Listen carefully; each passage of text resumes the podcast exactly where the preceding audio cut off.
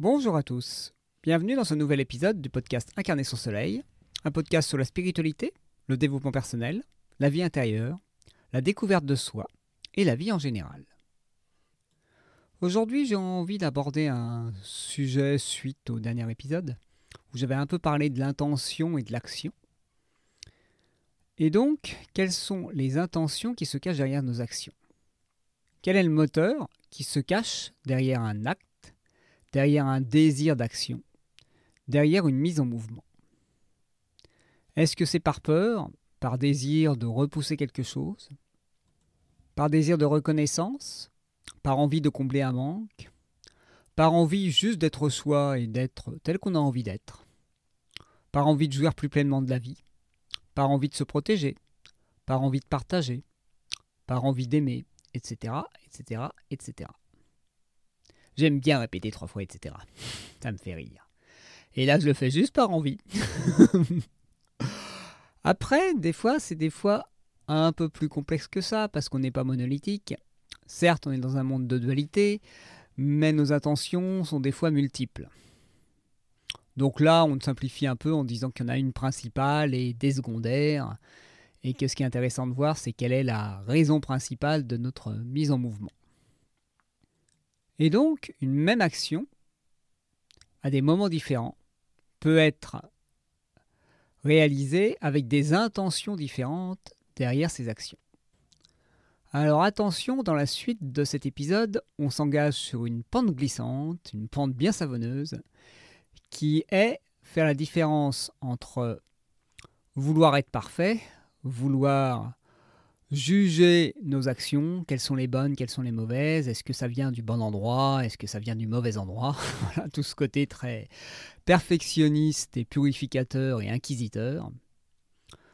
D'une autre manière de faire, c'est-à-dire euh, être de plus en plus comme on a envie d'être. Disons se comporter de la manière qui nous correspond le plus et qui correspond plus à ce qui pourrait être harmonieux et bienveillant envers nous-mêmes et envers les autres.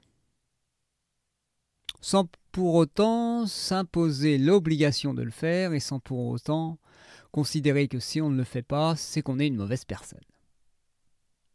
Et donc il se pourrait que dans la suite de cet audio, il y ait des formules un peu ambiguës, du style bonne ou mauvaise action, adaptée ou non, essayez de les traduire à votre manière, d'une manière un peu moins rapide et un peu plus adaptée à un chemin de bienveillance avec soi et d'amour de soi. Alors comme je le disais, une action peut cacher différentes intentions. Prenons l'exemple de vouloir aider quelqu'un. Il peut y avoir une intention de vouloir la soutenir, de vouloir la sauver, de vouloir se valoriser, de vouloir faire qu'elle ne nous dérange plus avec ses problèmes et donc l'aider pour contrôler son environnement extérieur, vouloir lui faire faire ce qu'on veut, un peu de la manipulation, vouloir se sentir utile et euh, préférer aider les autres que s'aider soi-même pour éviter de régler ses propres problèmes. C'est plus facile de régler ceux des autres que les siens, etc., etc., etc. Un autre exemple est souvent les méthodes de marketing on peut avoir l'impression que certaines méthodes sont inadaptées, sont pas respectueuses, sont de la manipulation ou autre. Mais ça dépend quelle est l'intention derrière.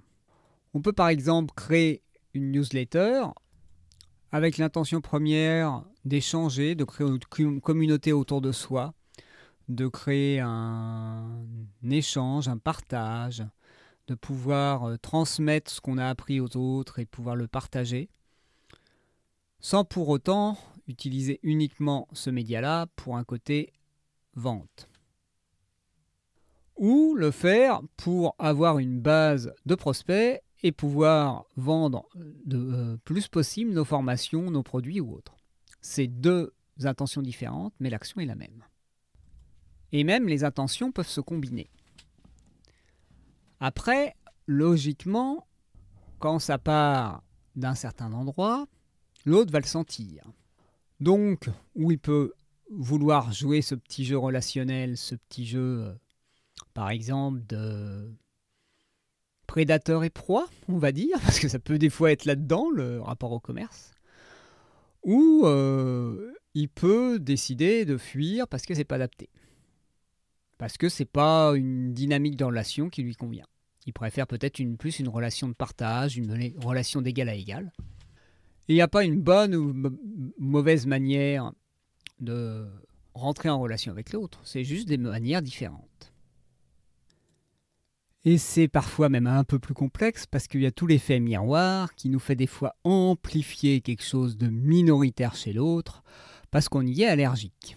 Des fois, l'intention à 90% peut être une intention de partage, mais s'il y a 10%, je dirais, de prédation, ce qui est un peu normal, on va dire, dans notre monde, on peut être tellement allergique à ça qu'on va voir que ça. Alors que c'est une volonté d'échange qui est cachée derrière. Donc, ce qu'on envoie et comment l'autre le reçoit, c'est aussi très, euh, très subjectif. Après, ce rapport euh, à la relation, euh, je pense que je l'aborderai plus pleinement euh, plus tard parce que c'est très subtil et très... Comment dire Je dirais pas complexe, mais je dirais très subjectif et ça dépend quelles sont les lunettes qu'on a sur les yeux et quelles sont les lunettes que l'autre a sur les yeux.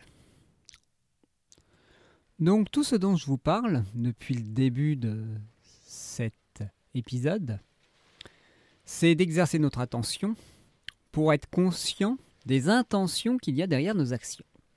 Pour ceux qui ont déjà lu les quatre accords Toltec, ça peut peut-être vous faire penser à l'attention seconde, à sortir de l'inconscience, de l'automatisme dans nos actions, pour pouvoir, au moment de l'action, choisir et être euh, maître de ses actes, on va dire, de pouvoir décider de pouvoir poser un autre acte.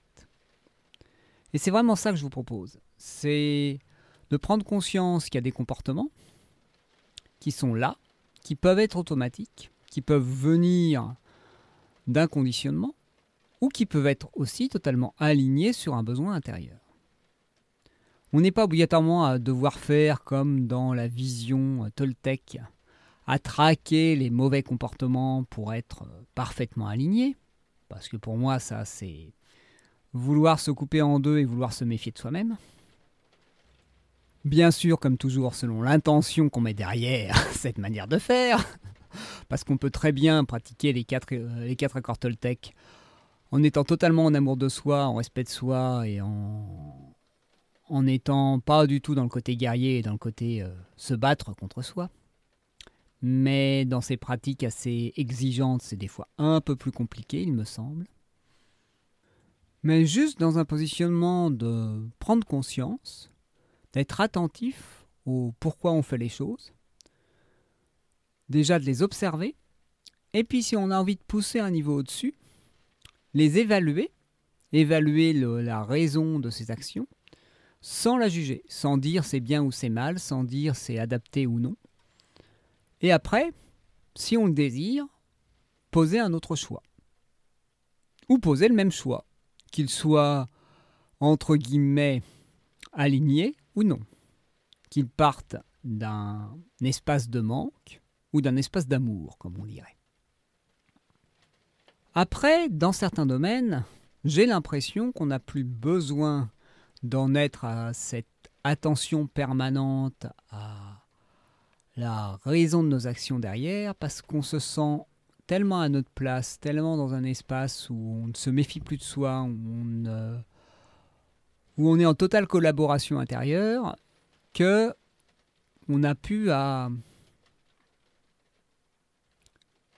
on a pu à juger ce qui entre ou qui sort.